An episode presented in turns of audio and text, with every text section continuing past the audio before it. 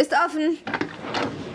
Hi, bist du schon fertig? Ah, gut, dass du da bist. Der blöde Reißverschluss klemmt. Hilfst du mir mal? Na klar, warte. So, ja, passt. Danke. Hey, das Kleid sieht wirklich toll aus. Das Rot steht dir. Ah, Deins ist aber auch nicht von schlechten Eltern. Tja, dann kann's ja gleich losgehen. Irgendwie komisch, oder? Was meinst du? Naja, dass Dad heiratet. Und wir sind die Brautjungfern. Ich meine, ich weiß immer noch nicht, wie ich dich eigentlich ansprechen soll. Ja, geht mir auch so. Aber ich bin froh, dass die Hochzeit stattfindet. Zum Glück konnten wir den beiden noch ausreden, die Hochzeit abzublasen. Ich hätte es nicht ertragen, wenn sie wegen uns darauf verzichtet hätten. Ja, stimmt. Manchmal frage ich mich, was ist, wenn wir, ja, wenn wir nie rausfinden, was mit uns passiert ist. Du meinst, wenn wir nie erfahren, wer das Original und wer die Kopie? Ja, genau. Boah, K Kopie. Das klingt immer so abwertend.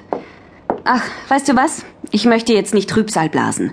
Heute wird gefeiert. Ja. Ja, so ist es.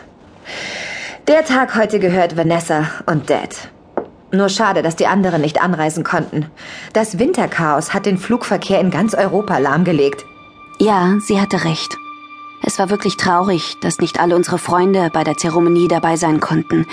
Aber wir hatten uns fest vorgenommen, die Feier mit Brandolf und den anderen so schnell wie möglich nachzuholen.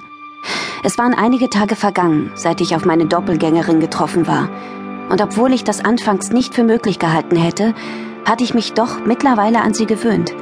Irgendwie waren wir gleich und doch ganz anders.